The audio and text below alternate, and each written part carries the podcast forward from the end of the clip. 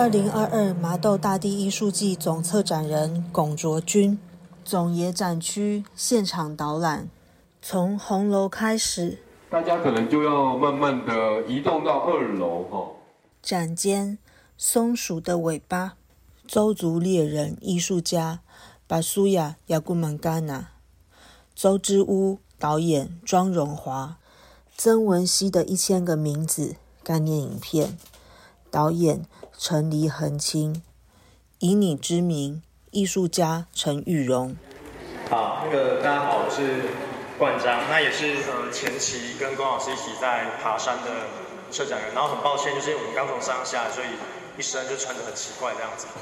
那呃，整个大地艺术季的开始是始于龚老师来，呃，就是说接到文化局，然后说想要做一个大地艺术季。那龚老师。那时候，当时候提到的想法是他想要用呃曾文熙作为整个大地书籍的一个呃题目做思考。好好好。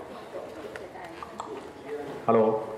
对，然后呃，所以老师来找我的时候就提到说，那我们如何去思考一条溪流或曾文熙？那我们在思考一条溪流的时候，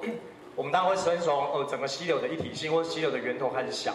那我自己对于溪流，呃，光老师对溪流想象是它是在呃曾文水库以上。那呃，我的想象又更卡通化，我就觉得曾文熙可能就是在达邦跟特富野附近的某个山里的地方会冒一个小泉水，然后旁边有小精灵在跳舞这样子。对，然后因为呃，我刚好我太太她哥哥是做社会语言学研究，研究周语，所以我就透过呃他们的介绍，就是认识到那个茶山部落猎人巴舒亚，那也是我们这次很重要的报道人，就是中间这位巴舒亚。那呃，透过他的部分，呃，就跟龚老师就谈到说，呃，龚老师就开始去想说，我们有可能去收集整个曾文熙的故事以及地名，所以才会有跑出一个曾文熙的一千个名字。那我跟巴舒亚去呃介绍这个部分的时候，巴舒亚说，其实曾文熙的话不应该是由他来带路，最早应该是要有呃更上游的人住在达邦这边的呃猎人来带路，所以他帮我们呃介绍另外一个猎人叫呃某奥，就是安孝明大哥，他住在达邦附近一个叫拉巴纳的地方。那我觉得这边有一个很有趣的部分，我想要稍微谈一下，就是说，呃，其实，在跟周主任相处的过程里面，你会发现到说，他们自己每个部落的人对于自己的传统领域或地方知识，他们不会愉悦的去诠释。像阿巴苏拉说，虽然说上游他他也会知道那边，他也走过，可是他不会随意的用呃草兰部落人来诠释上游部分，他一定会呃再去找当地的报道人带着我们去去去那边看，所以由猎人带路找另外一个猎人带我们去看。那安孝明大哥又找另外一个李家的猎人，那我觉得整个呃周主的工作方法其实跟我们目前这个工作状态也很像，通过人跟的连续去去找的。那当时候安大哥一开始是还没有想要接待这些学者，他觉得这些学者都是来剽窃这些地方知识的。那后来呃，巴舒亚跟他重新诠释之后，我也跟巴舒亚做比较深刻的讨论。那呃，龚老师提到说他想要去收集周西那的一千个名字跟故事。我当时候听到龚老师的说法，我是觉得有点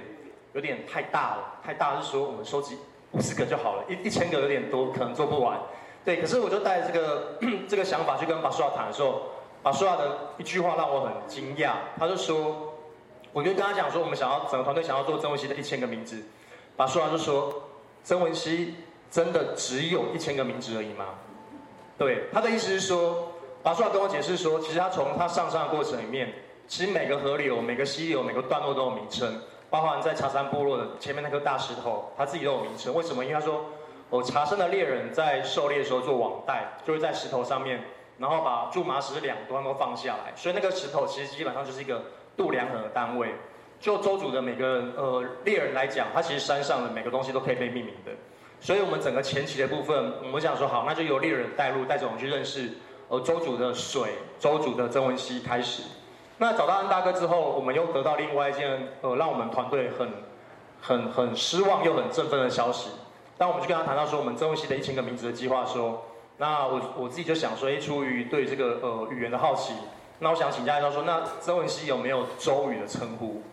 那安大哥就说，嗯，曾文熙在周语是没有名字的，对，曾文熙是一条没有名字的河流。那我自己更好奇，因为曾文熙都流过周族的部落，而且。达邦跟特富野其实就发源在曾文溪上游的两个河阶高地的对岸，那怎么会没有名称呢？那大哥才提到说，其实呃上游部分曾文溪跟周族关系很复杂，复杂相处，所以他们呃把每个曾文溪依照家族去分段，譬如说是 A 家族、B 家族、C 家族。所以其实整个整个曾文溪它不是我们想象就只是一个单一的溪流，而是说它是由家族去共治、共管、分享，而且每个家族的分段有一个很重要的部分，它一定会有包含一个地理的特征。对，那这个地理特征我们来请现场的朋友来猜看，那请那个涂维正老师猜一下。就那个曾文溪在周族上游，他们每一个家族一定都会分配到一个地理环境的特征，要猜看是什么地理环境特征？对对对，它是一个地理环境的称称为一个描述，在谈河流河象里面会提到这个部分。呃，地理环境的特征。对。说那个河流状态。对，河流的内部状态。内部状态。对。呃，流向。流向哦，好。呃，不是，但是没关系，你已经勇于表达你的想法了。我们还是送一下贴心性感小礼物。假的龚老师也是弄。好，那个每个每个家族啊，哎呦，好像那个手比的感觉很像。馆长，你要猜猜看。哦，感觉那个弯曲不太是标准答案，但是如果弯曲垂直的弯的话，就很像了。弯曲垂直的弯。对。口袋，哎，几乎完全接近了。对，好，就送吧。好，他们说。每个呃每个河段一定要有深潭，深潭为什么要有深潭？其实这部分就是整个猎人带入的很核心的部分就展开了，因为每个深潭它确保在秋冬的时候，它在枯水期的时候，每个家族都可以捕获到大只的鱼。那所以其实整个周族的人跟曾文溪的相处，它是里面有讨论到非常多跟生态或知识有关的。那我觉得猎人带入的前期，我们整个对于环境的关系以及多物种关系。全部或者说对非人的理解，我们全部是通过周主的呃人跟万物去整个做一个展开的。那他们对生产的描述，我觉得也跟中游希腊雅有很深刻的部分。对，那就是那为什么会特别去提到生坛？因为其实生坛是什么时候不见的？自从盖了增温水库跟蓝沙坝之后，生坛就不见了。那增温溪上游他们会提到，他们其实有水獭，他们会有大鳗鱼，但是这两个东西也是在出现蓝沙坝跟水库之后就不见。好，那安大哥就开始带我去做踏查，就是做上游伊斯基亚纳这边的踏查。那伊斯基亚那一开始，我跟龚老师，我们都想象说会不会是，呃，因为安大哥说一开始要去做伊斯基亚那雄鹰之地那个地方的踏查。可一开始我们听到伊斯基亚纳，在想说会不会那个是俄罗斯绿？对，那这样想也不会很天真啊，因为其实周瑜最早是呃涅夫斯基在一九二七年的时候跟着前景会有人来台湾做调查，然后一九三五年的时候再出版。对，那一九三七年的时候，涅夫斯基刚好遇到那个呃呃内部国家的清查，所以他被处死。那一九五四年的时候被平反。一九五四年涅夫斯基被平反的同时，涅夫斯基的呃周语的报道人高一生先生也被处死。对，那我是用透过语言把这个整个部分很很很简单的带出来，整个周族的部分。那其实高一生先生、涅夫斯基跟我们整个记录都是我们整个研究都是有关系的。对，然后我们开始来做这个踏查。对，然后呃，踏查完其实三个大区块之后，我们做了一本书出版，就是《猎人带路》。那《猎人带路》出版之后，我们其实，在呃不同的部落都分别有新书发表会，在巴苏他们家也举举办那个新书发表会。发表会的前一个礼拜，我们前去采集他们一些作物，以及我们去那边请妈妈巴苏的妈妈带我们做小米酒。那我觉得我这边要讲到我们整个团队的一个工作方法，就是说，其实前期我们很多时候。不太知道我们要计划做什么，我们根本没有计划，对。可是这个没有计划，是因为我们透过跟呃部落的人，我们透过跟河流的这些动物或生物长期的会面和相处，那其实，在过程里面有很多计划或是很多故事会自然的长出来。那呃，以松鼠尾巴来讲，它就是在呃前一个礼拜在做调查的时候，找龚老师上山去酿酒，酿酒到一半的时候，把苏亚突然把。一把木枪，下面第二把木枪拿出来，然后开始讲一个我觉得很呃这这个展览很重要的一个故事，是说他的爷爷呃亚巴什欧姆亚古曼嘎纳，在三十年前带着这把木枪，然后从山上下来之后，他要去打松鼠，下来之后被警察抓走，然后三十多年前呃因为警察在做森林清查，然后把他带走之后，之后判决罚款八万块，八万块对一个游猎家族来讲是一个非常大的数字，他们根本付不出来。所以他们卖了一块很大块的地 卖给布农族的人，然后把爷爷赎出来。呃，故事讲到这边之后，巴说还还没有停止他的故事，他把那个木枪带给我们看一看玩玩。之后他讲第二个故事，他说，巴说的爸爸在十呃这个事情发生之后十多年前，也是上山遇到林务局的人，林务局的人跟巴说的爸爸说，哎，可不可以麻烦你，呃，有空的时候跟你们部落的人提说，我们山上目前因为呃杉木林，然后一直被松鼠啃咬，很严重，环状剥剥皮。可不可以请你们去帮忙移除松鼠？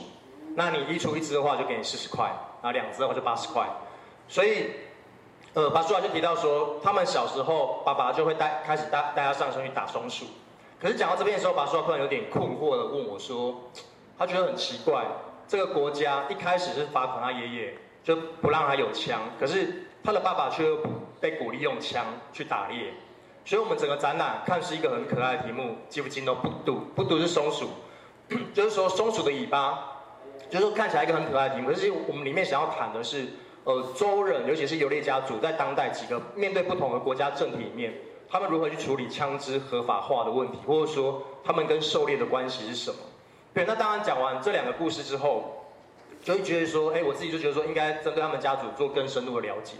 所以呃，后来呃，刚好龚老师提到说我们有一个展览要做的时候，其实我们就顺势把这个呃松鼠的尾巴纳进来做整个展览的思考开展这样子。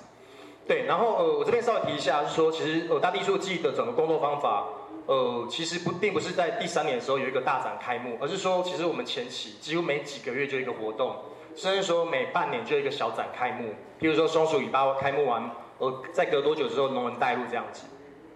对，那我刚刚提到说松鼠与巴是呃巴苏拉家族，就是说整个在面对这种呃呃狩猎的问题。那其实我在说他们内部家族问题的时候，才去碰触到说，呃，其实巴苏拉提到说，他们家族的人其实是最早是住在伊斯基亚纳，后来迁徙到里加一个地方叫哦九九斯跟菲法的地方。可是呃，巴苏拉在提到这个故事的时候，他突然提到说，他的他的呃阿公的叔叔的兄弟，就是有被呃人类学家呃。前景会有人拍摄，那就是在后面这张照片，就是呃这张照片右手边是他的呃巴苏亚的杰贡咒曾祖父的兄弟，对，然后呃他其实是呃李家部落非常重要的有一佛大巫师，据说他的法力是呃他念念一念咒语可以把刀刀子飞出去杀动物，沾了血再回来这样子，对，然后当他提到这个故事之后，我其实对周周的巫术一直很有兴趣，想要做更深入研究，可是他就提到说。呃，他们家族在一九四五年前后遭受到诅咒，因为雅古曼家族是一个会歪掉的家族，就是说他们他们家会出很多呃巫师，可是他歪掉之后就是会常常会捉弄人家，所以他遭到其他家族联合诅咒。他说他们在一九四五年的时候，整个家族人呃人只要是身上有结膜组织的部分，全部都流血，然后快速死亡，整个家族死掉大半的人，所以他不得已就只好从哦九州市跟非法搬到李家这个地方。后来，在一九四七年的时候，哦，他们甚至放弃他们的信仰，然后跟着高医生先生，哦，由他的爷爷最左手边那位，带着他四岁的爸爸，然后从这边迁徙到茶山部落来，对，然后迁徙到茶山部落来之后，整个改装，因为茶山教会的长老教是由他们家族所捐献出来的，然后我就问他说，为什么要改装？他说，他他们家人虽然说是巫的后代。可是他们根本没有办法破解那个巫术，所以他们只好改宗改成基督宗教，然后希望那个灵来不要找他。那我在做这样子的口述调查的时候，我开始想要去整理他们家族的名字。他提到说他的爷爷，呃，曾祖父的兄弟叫做亚巴什翁维亚布芒冈纳。亚布芒冈纳这个是亚布曼，他其实是布农族的人名，就是说巴苏拉家族的人把布农族的人列完人头之后，呃，杨家亚布曼亚布芒冈纳就是巴苏拉家族是杨家。他原本是从杜家分家出来之后，就用布农族这个人头的人名，然后变成他们新家的人名，就叫雅布芒甘纳。他的这工作叫做亚巴索姆亚，哎，雅布芒甘纳。巴苏尔的爷爷呢？我在问的时候，他很惊讶的是问他妈妈，然后得到的答案是，他的爷爷名字也是亚巴索姆，哎，雅布芒甘纳，同名同姓。巴苏尔的爸爸。一样也叫亚巴苏姆维亚布芒嘎纳，这是一个非常奇怪的巧合。整个家族里面有三个人是一模一样同同姓的。如果站在周主的内在逻辑里面，他会取名为呃亚巴苏姆，一定是有他的逻辑。譬如说他是排行最大的，或者说他是很会捕捉水路的，或者是他是根据人的人格特质去做一个命名的。可这四个人，呃，巴苏亚的这工作是活在前现代，他除了只有周瑜之外，没有其他名称。可是巴苏亚的爷爷呢，他除了周族周瑜名称之外，他也有日本名字，所以他的自我认同，他其实是认为自己是日本人，他也认为自己是周族人。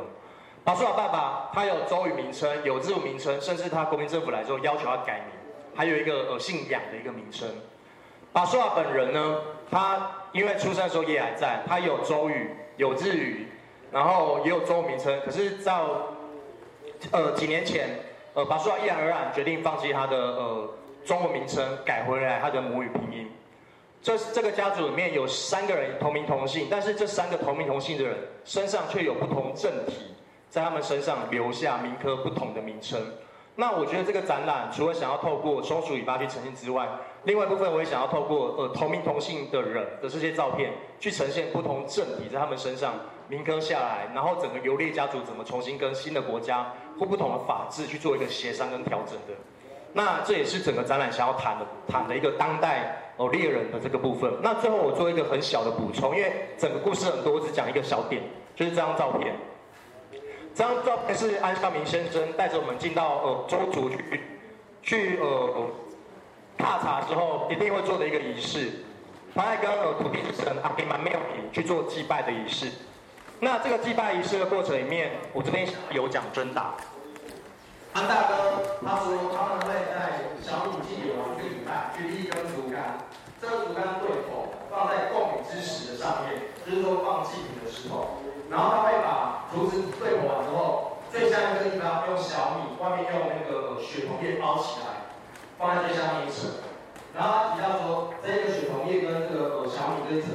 它的代表意思是我们现在所在此时此刻这个地点的土地的名称。比如说这边叫总爷，那这个下面的话叫总爷。只要土地有有地名的话，就有一个省，就是有一个土地省。第二个是我们等一下我们整个团队走入到下一个定点。比如说下一座山的那个山的名称，第三个定点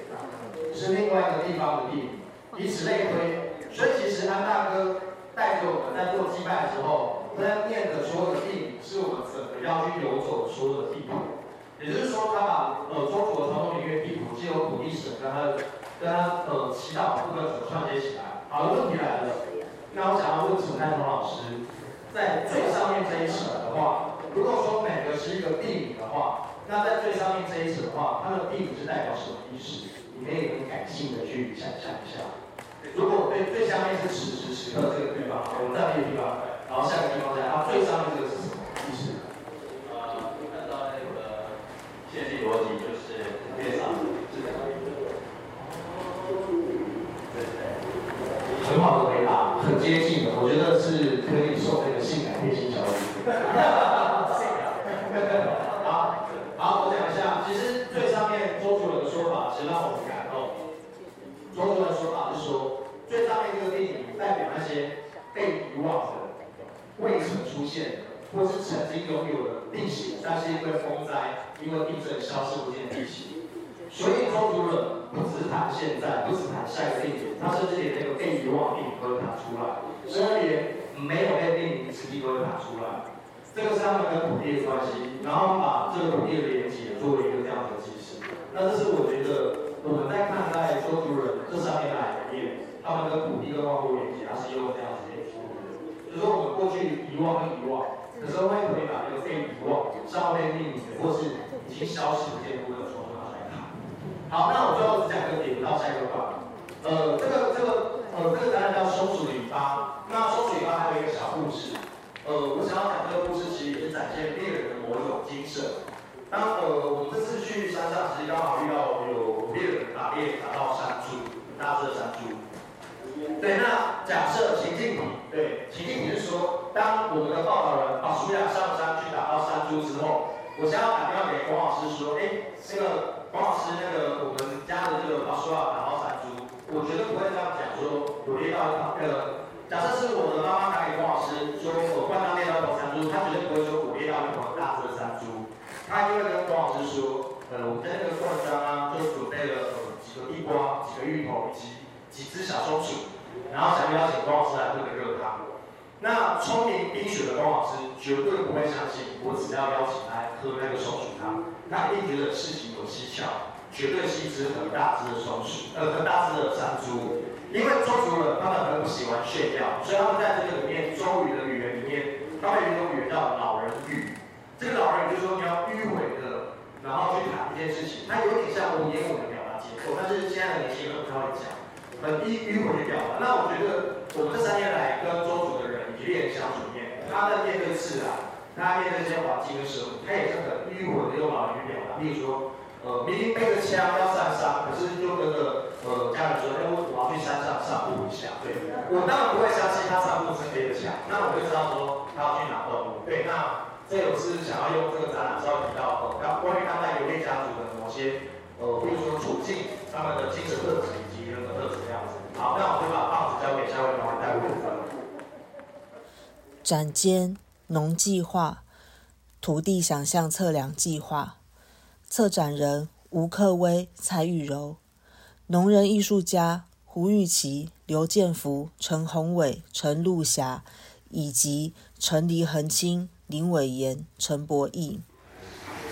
好，大家好，我是克威，然后是就是农计划的策展人。那我跟玉柔其实是从二零一八年的时候开始在这边做一些田野调查的工作。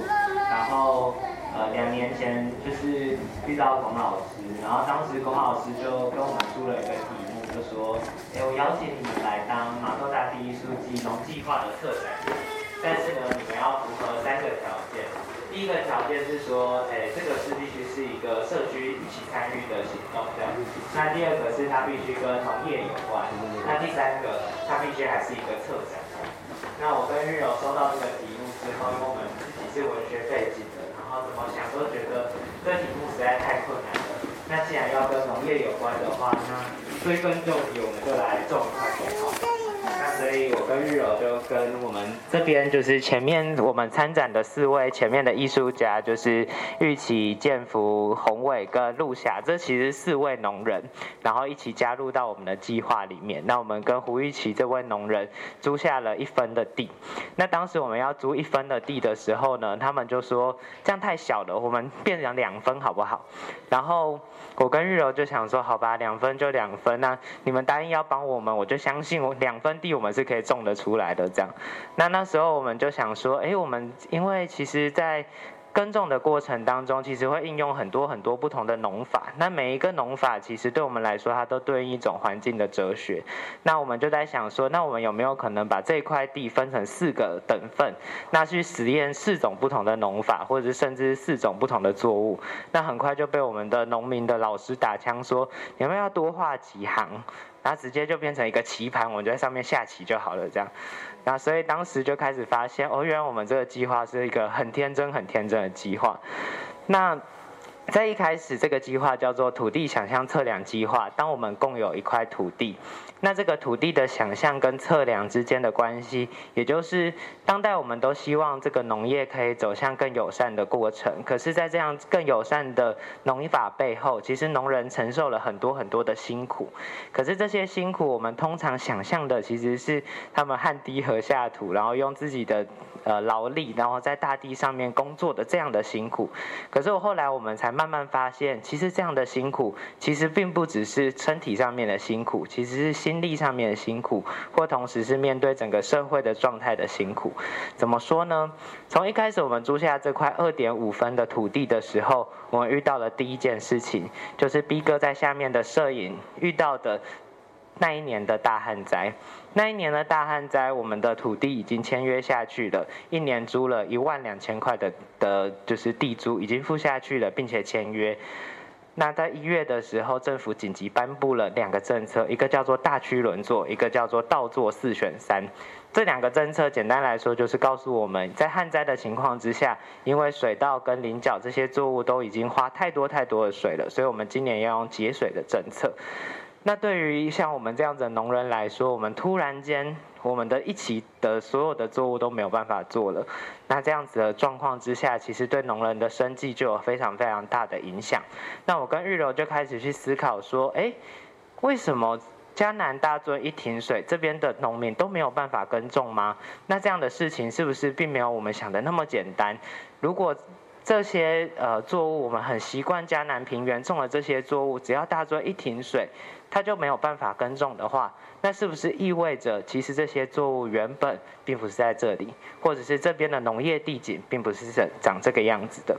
所以我们就启动了。一连串的调查的计划，那他合并了我跟日柔这几年的访查跟一些研究，以及林传开老师对于就是曾文地区的白孔政治、白孔，尤其是关于农民的一些研究。这个研究是这样告诉我们的：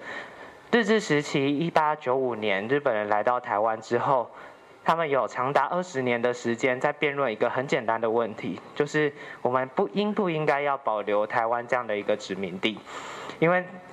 要经营一个殖民地，其实对于本国来说要花非常非常多的经费，然后来投注这个地方。如果他没有办法赚钱，那同时这日本当时也开始有一些扩张的计划，这样对于母国来说其实是非常不好的。所以他们就开始思考要怎么利用台湾这个地方来赚钱。那他们一开始就找到两种作物，一种是北部的茶，另外一种就是南部的糖。那可是，其实，在台台南或者是在嘉南平原这个地方，要种糖，其实它没有完整或者是稳定的水源的状况之下，它其实是非常非常困难，可以继续经营这样的东西的。所以当时政府，呃，当时日治时期的政府就推行了两个政策，一个政策就是，呃，关店溪皮圳计划，也就是后来变成嘉南大圳跟乌山头水库的这个新建计划。那另外一个事情呢，就是让水稻跟呃，甘蔗的价格是一样的。各位也许知道，其实蓬莱米是就一九二零年代之后，台湾才开始被日本政府带过来改良的一种米的品种。在那之前，台湾种的米其实叫做再来米，它的价格非常非常的低，日本也吃不惯，所以当时的米的价格非常低。那把甘蔗的价格跟米的价格拉在同一个平均值上面的时候，只要今天的这些甘蔗进到我们的糖厂里面，它用很便宜的价格买入这些。材呃原料，然后它在卖到国外的时候，它的利润就会非常非常高。所以政日本政府过了非常甜蜜的二十年，就是替用很低价的价格来买这些甘蔗，然后到了国外可以制糖之后，就变成非常高价的商品。这样，那这样的事情，在一九一八年的时候，日本政府发生了一个非常大的事情，叫做米骚动。这个米骚动就是日本政府他们因为呃当时。国内的米其实都掌握在呃国家手上，因为他们要去打日俄的战争，那都变成了一些军粮。那这些军粮都变成供给到军队里面前线去打仗了。那当地的人其实居民是吃不到这些米的。那在日本的当地其实引发了非常非常大的动乱。也就在在那个时候，刚好蓬莱米变成一个，就是大家开始发展出来，然后开始实验，开始耕种，然后日本人也发现，哎，这个米其实是非常非常好的米，那就产生了后来刚刚老师一直提到米糖相克这样的事情。因为当当时的米的价格已经上升之后，甘蔗的价格却。日本人却一直想要用各式各样的奥博来把它压到跟原本的状态是一样低的状态，那当时的农民就开始产生了很多很多的运动跟抗争。那这些抗争就变成了后来搬到麻豆街上的农民组合，就开始在这边进行抗争。那一直演变到一九二七年代的时候，就开始衍生了好几个不同的包围糖厂的大型的运动。那在这些运动的末期，当然日本政府就强制的压下来。那农组到那个时候的活动也开始开始慢慢的降低。那同时我们会研究到另外一件事情是，当时其实在这边在江南大众还没有。开始运作，然后有稳定的灌溉水源之前，农人的耕种方式并不是像我们现在很熟悉的，我们可能呃中秋节的时候可以收什么东西，然后什么时候灌溉，什么时候收割，它其实是一个非常稳定，而且非常非常可以在一个规则上运行的农业状态。在当时，其实必须要种很多很多的旱作，然后来等待雨水来到的时候，才可以种水稻或者是种其他比较耗水的作物。那所以在了呃一九九三零年乌山头水库跟大江南大圳完成之后，这个地方才开始变成了可以有两栖水稻这样子的耕种的状态。那这样的状态一直研究到呃一直延续到一九七零年的时候。开始，台湾变成了工业化的社会，那农人越来越少，越来越少。那农那当时的政府就开始补助农业的机械化，那特别是水稻这个产业。那水稻这个产业的机械化非常非常重要的一个东西，就是在这边大家看到这个，这个叫做育苗盘，也叫做嗯 K 啊。也就是当时最重要在呃水稻这个产业里面非常非常耗人力的一件事情就是插秧。那那时候从呃。从关田这个地方，它引进了一台两行式的插秧机，然后两行式的插秧机就是大家现在看到的插秧机，一口气可能可以插八排或者十二排，但当时它只能走两行，也就是它一次只能插两排，慢慢走过去。可是从那个时候开始，因为它要机械化，所以它一定需要一个标准化的秧苗放到它的机器上面才可以做插秧。那当时开始的就是将这些。苗育在这样的一个一个盒子上面，大家如果看过的话，它育出来就像一片一片草坪一样，然后再放到插秧机里面去做插秧的工作。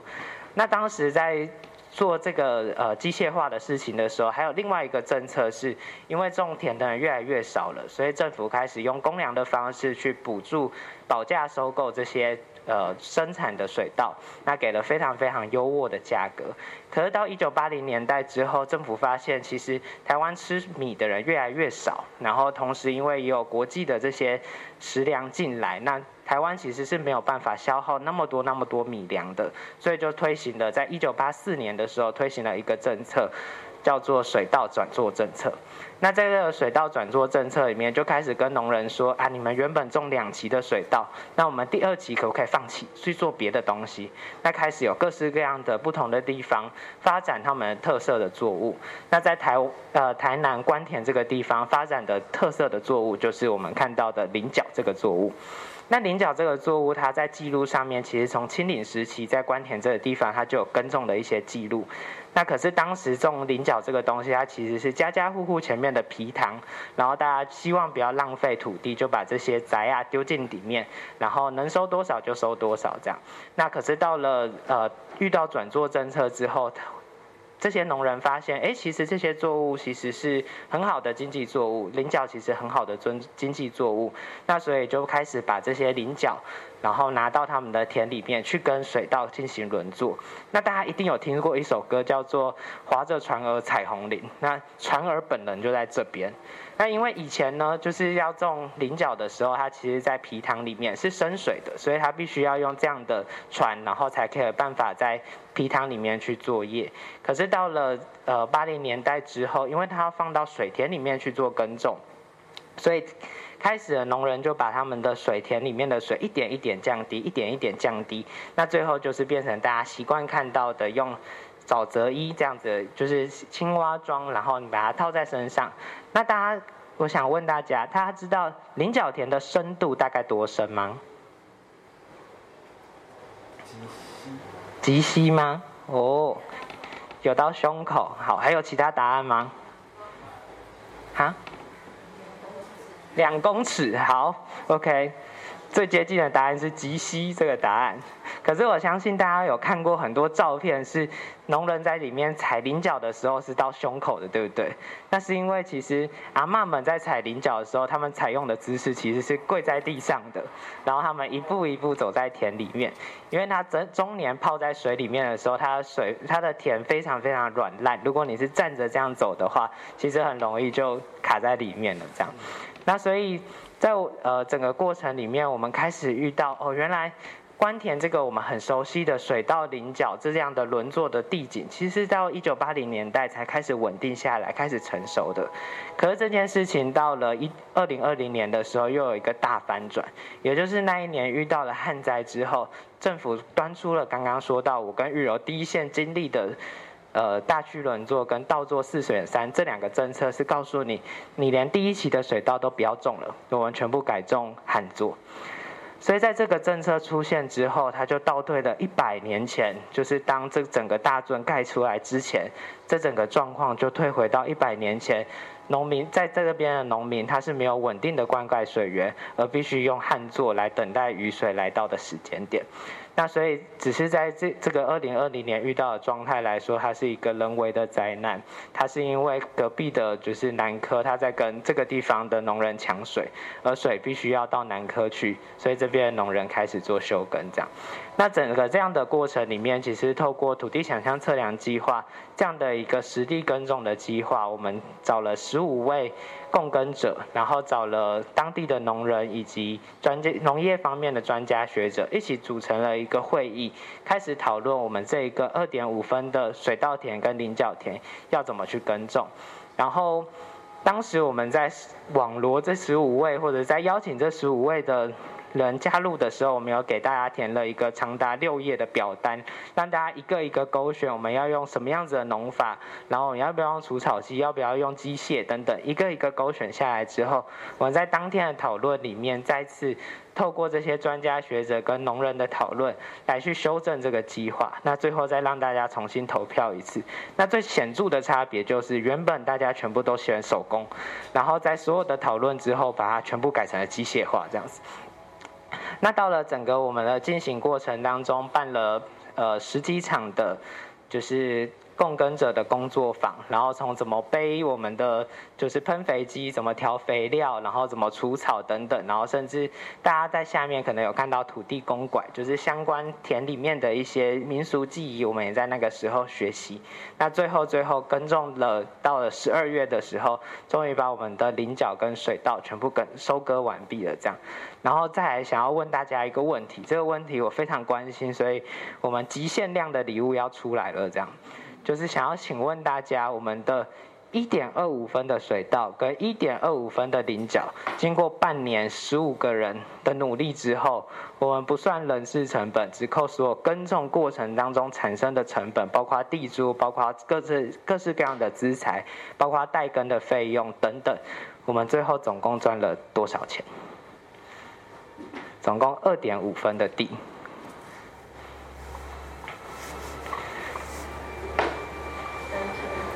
三千块，有点有点太可怜。五万，哦，也没那么高。有没有中间一点的数字？三万五。三万五，好，两万，好，现在目前最接近的答案是两万块，所以我们就送给就是这位伙伴，我们今年所耕种出来的作物。对，所以我们这一次呢，总共赚的是一万七千两百九十三元。对，那整个过程当中，我们其实很深刻的感受到。当代的农业这件事情，其实是介于生态跟生产之间不断寻求平衡的。因为相较于呃在上游的状态，它其实是一个比较自然的环境里面，可以透过原住民、透过周族的猎人去学习很多传统的知识跟环境相关的事情。可是，在中游面对到的问题是，它从一九二零年开始，它整个的地景都已经改变了。可是，在当代的里山倡议里面，又告诉我们。当整个都市化的状态，它已经完全改变了这个地方的地景之后，我们其实必须靠农业这样的一个相对自然的环境，去作为这些就是生物的栖地。那农人就是不断的在当代的经济生产之间，跟如何透过他们经营一块农地，然后来作为这些生物的栖地之间，寻求可能性的平衡。这样，OK，所以这是我们这次的计划，然后。好，然后我们还有三份的，就是我们这一次在计划里面耕种的，就是作物，然后想要送给两位馆长。然后最后就是我们展览题目，就是嗯啊，就是水稻的小苗，然后在啊就是菱角的小苗，然后最后大家所在的空间就是聊啊这样的一个空间。那对我们来说，就是我们其实整个。跟这几位农人访谈的过程里面，时常在的地方就是他们的寮啊。那寮啊这个空间对我们来说，其实是体现了农人除了在劳力的另外一个面向，其实是透过各式各样的群的。构造，然后他们汇聚在这些寮啊里面，共同去面对他们在就是当代的，不管是面对政策或极端气候之下越来越困难的这样的农业环境里头，其实是在这样的一个空间里面一起寻求可能的出路。这样，那我的我们这边就到这边，谢谢。好，谢谢各位跟玉柔哈。那个其实简单的说，从上游的猎人带路到中游农人带路呢哈，他们大概是这个时间点对极端型气候最敏感的这个少数族群哈，因为猎人他们的族群数很低哈。那么像这样的青农做有机或是友善农业的哈，它的族群数也非常低。那里面像胡玉琪啊这些，其实过去都是科技业了哈。那猎人呢，他们在部落里面也都是文化教师，所以不是我们印象当中的这个刻板的猎人或是农人哈。那我们今天会计划前两年透过。跟这两群人合作呢，哈，基本上也就是认为说，极端型气候所有的讯息，从气候到政策到土壤，哈，到这个所有的这样子一个公部门的机制呢，哈，那么到物种本身的这样一个状态，大概是这些人哈，我们跟着他们学是最快的。那中游的话，就是科威跟玉柔哈，他们带我们进入的哈。我们的运气非常的好。那我们接下来可能就要到红砖红砖馆去看杨顺发的那个作品哈。关于二零二二麻豆大第一书记总策展人龚卓君的各展区现场导览，可以在本频道搜寻收听，敬请期待。合成 Podcast 频道阿 K 崔哈，可以在线上各大平台收听，透过 Spotify、s o n First Story、Apple Podcast、Google Podcast、KK Box 都听得到。我是可爱子，下次再会。